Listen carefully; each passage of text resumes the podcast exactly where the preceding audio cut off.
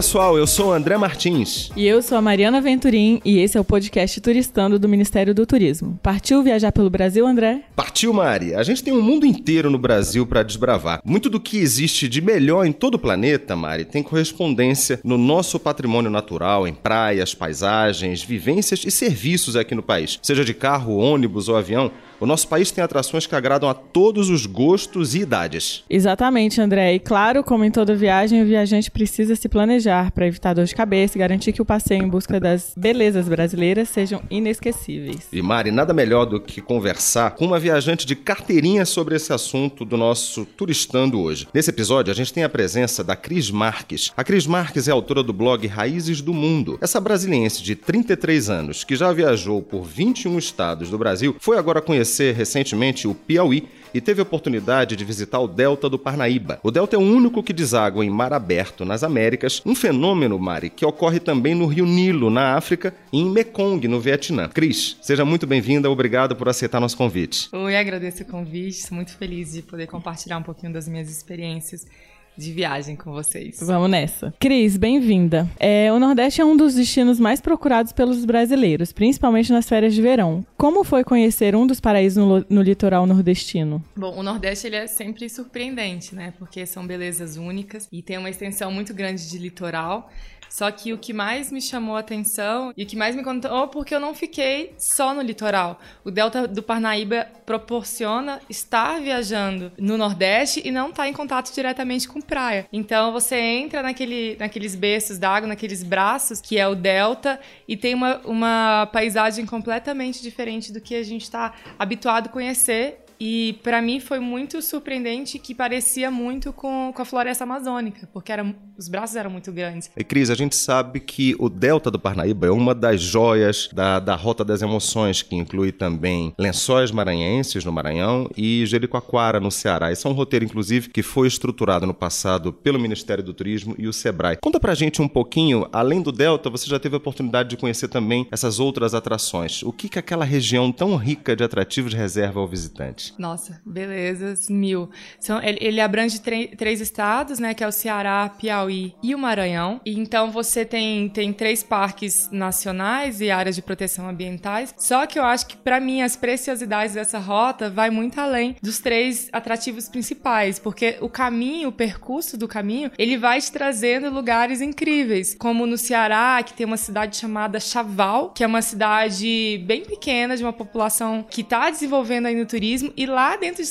Chaval, tem quatro sítios arqueológicos tombados pelo IFAM. Então tem preciosidades que você vai passando, como no Piauí, Barra Grande, que é um dos pontes do kitesurf hoje no Brasil. E lá tem campeonatos. No Maranhão também, que tem. Lá a gente tem. Lá tem os pequenos lençóis que são tão lindos quanto os próprios lençóis maranhenses. Então eu acho que a rota do. para mim, a rota das emoções, o bonito dela é o caminho, é desfrutar com calma também os lugares que passa e não ficar só focando nos três principais principais atrativos. Nossa, pelo que você está falando, a pessoa que vai conhecer a Rota das Emoções reserva um mês de férias e acaba viajando seis meses, né? Exatamente. né? e Cris, a gente começou a conversa e a gente não teve oportunidade, inclusive, de falar um pouquinho do seu blog. A gente sabe que você completou recentemente 10 anos do, do Raízes do Mundo. Conta um pouquinho pra gente como, com, qual é o, qual é o, o mote do, do, seu blog. Eu sou formada em turismo, né? E grande parte dos blogueiros de viagem, de blogueiros de modo geral, fala: ah, eu criei o blog sem pretensão, né? E cheguei onde eu tô. E eu brinco que, na verdade, eu criei quase todas as pretensões. Eu queria tudo, porque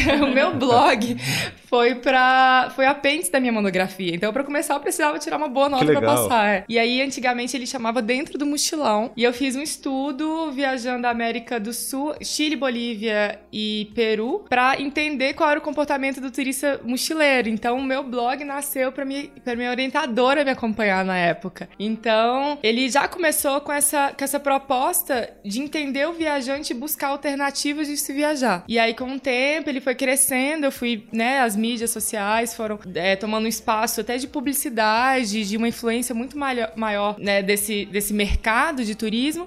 E aí eu comecei a profissionalizar. E aí eu vi a necessidade também de trocar de nome, porque o nicho já era muito segmentado. E até porque eu viajo de mochila, mas não me limito só a trajetos é, alternativos de mochileiro. Eu vou do. Eu, eu brinco eu vou do lixo ao luxo tranquilamente.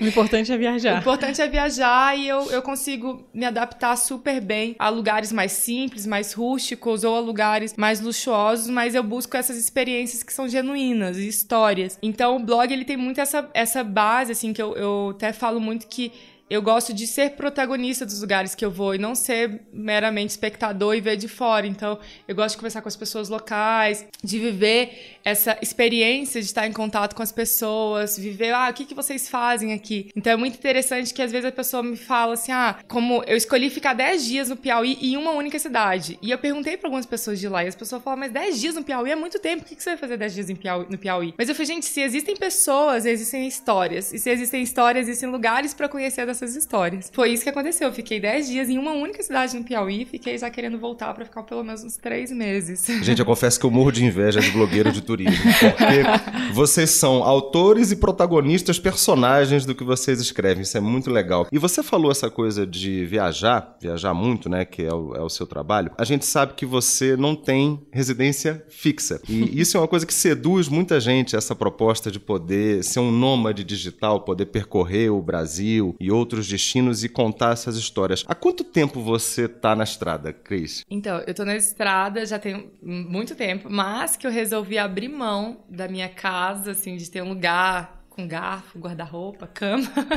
é há quatro anos. Há quatro anos eu não tenho um lugar fixo, é, nem para receber correspondência. As pessoas falam, ah, você recebe por onde? Eu recebo por casa de amigos que podem receber ou nos lugares que eu estou. Às vezes eu sei que eu tô indo ah, pro Rio e eu vou ficar um tempo lá e eu, já, eu vou receber alguma encomenda eu mando para lá, por exemplo. Então eu tô quatro anos nessa, nessa sem casa e eu passo, eu passo em Brasília algum, algumas poucas temporadas. Eu falo que eu venho para cá para tirar férias, né? Que eu quero ficar longe longe das mídias, quero ficar um pouco tranquila, porque viajar também cansa, né? Existe uma, uma romantização desse nômade digital, mas na verdade é imaginar que eu fico de férias o ano inteiro, praticamente. É como se todos os dias fossem sábado. Você tem que tirar férias, você tem que tirar é. férias das férias, né, Cris? Eu tenho que tirar férias das férias. E aí, é, quando eu tô em Brasília, eu tento ficar nesse, nesse off, um pouquinho mais com os amigos também, porque eu tô sempre fora, né, com a família. Então já tem quatro anos de estrada e quatro anos de nômade digital. É, Cris, Cris, no total, quantos destinos nacionais você já visitou aqui no, no Brasil? 21 estados dos 26. Faltam poucos. Uhum. E conta pra gente qual que você tem mais vontade de conhecer que ainda falta.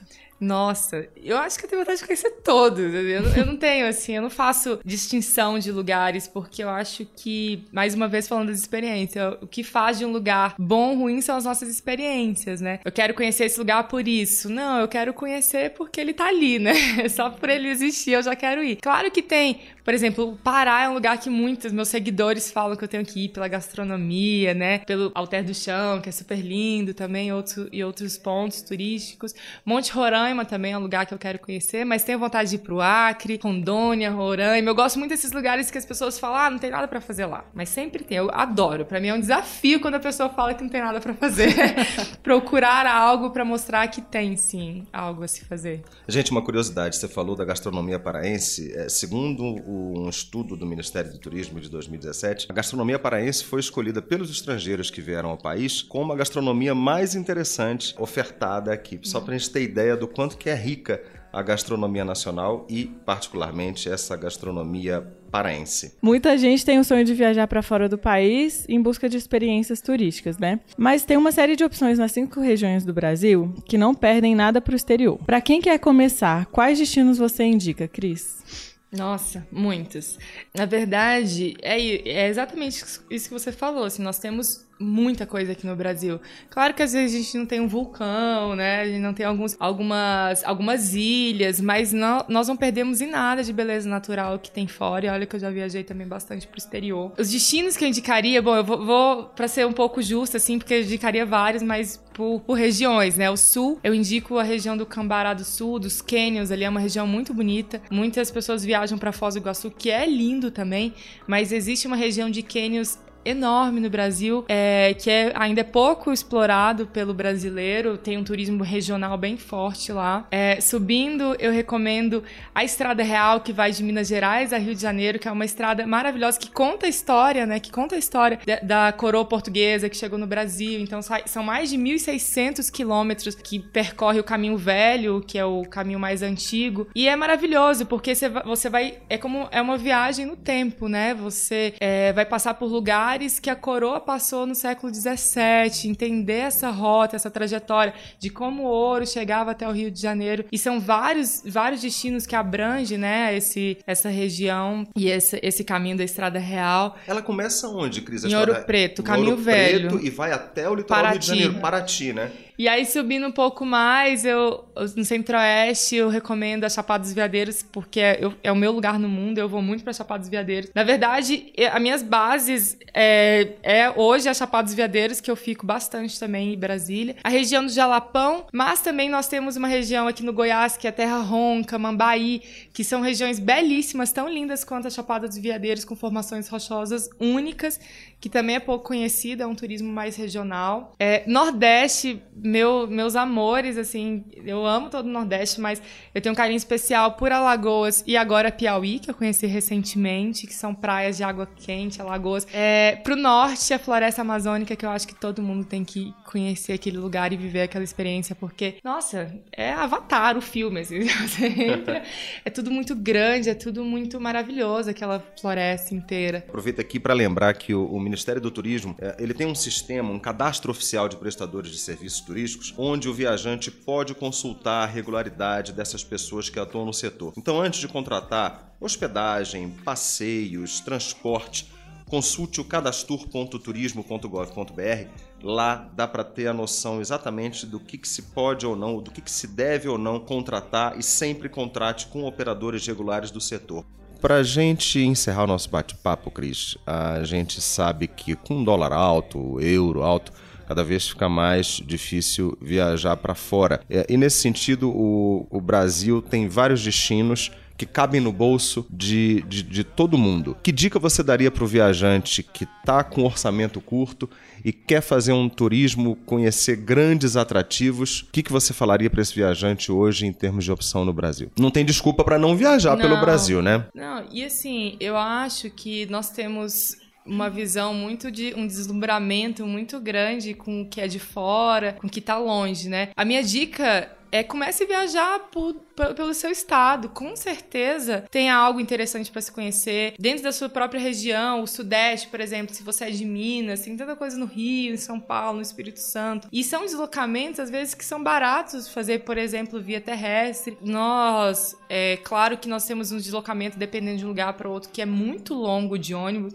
mas é super possível viajar de ônibus no Brasil. Nós temos frotas boas terrestres. Eu viajo muito de ônibus no Brasil. Eu, inclusive, faço questão de evitar esse deslocamento aéreo dentro do Brasil, porque assim eu descubro lugares que são, estão fora da, fora da rota. E eu sempre dou essa dica para o viajante que quer começar a viajar com, pouca, com pouco, pouco dinheiro, né? E falar, poxa, mas e aí, o seu estado? O que, que você conhece do seu, do seu estado aí? Porque tem gente aqui de Brasília que não conhece a Chapada dos Veadeiros, por exemplo. Eu acho que é sair da zona de conforto e tirar um pouco dessa visão esse deslumbramento que fora é mais bonito, que fora que tem tudo, mas na verdade nós temos muito aqui, não temos tudo. Nenhum lugar tem tudo. Porque, né, se tivéssemos tudo. Ninguém viajava. Ninguém viajava. Eu acho que todos os lugares são complementares. Então, começar a conhecer o que está próximo. Com certeza a pessoa vai ser surpreendida. Porque, nossa, gente, o Brasil é maravilhoso. Eu falo que. Eu sempre faço questão. Eu sempre viajo muito para fora, mas eu sempre faço questão de voltar e viajar um pouco aqui no Brasil, porque cada vez que eu viajo, repito destinos, eu vou me surpreendendo com os lugares e os lugares vão, vão transformando também, né? Cris, muito obrigada. Sua presença é inspiradora. A gente fica com mais vontade de viajar pelo Brasil ainda. Eu sigo o seu perfil no Instagram, é, o Ministério também segue. Enfim, acho que você podia falar um pouquinho das suas redes, né? Se alguém tiver alguma dúvida, se quiser entrar em contato, enfim, é, saber como é que consegue não ter um CEP fixo. viajar pelo Brasil e é isso. Obrigada. Eu que agradeço o convite. É sempre bom, eu fico muito feliz de falar do Brasil e incentivar que as pessoas viajem, viajem pelo Brasil, porque eu realmente sou uma apaixonada pelo país. E quem quiser saber mais, quem quiser me acompanhar, é, meu blog é raízesdomundo.com é, e as redes com o mesmo nome, né? Raízes do Mundo no Instagram, no YouTube, no Facebook. E quem tiver qualquer dúvida, eu tô super aberta e sempre estou compartilhando lá dicas e sugestões de destinos. Lá no, no, meu blog tem uma aba Brasil com vários estados e várias dicas. Mas quem quiser saber mais, pode entrar em contato. Beleza, Cris, muito legal ouvir suas histórias. A todos que nos acompanham, fica aqui o nosso muito obrigado e até o nosso próximo episódio do podcast Turistando. Tchau! Oh.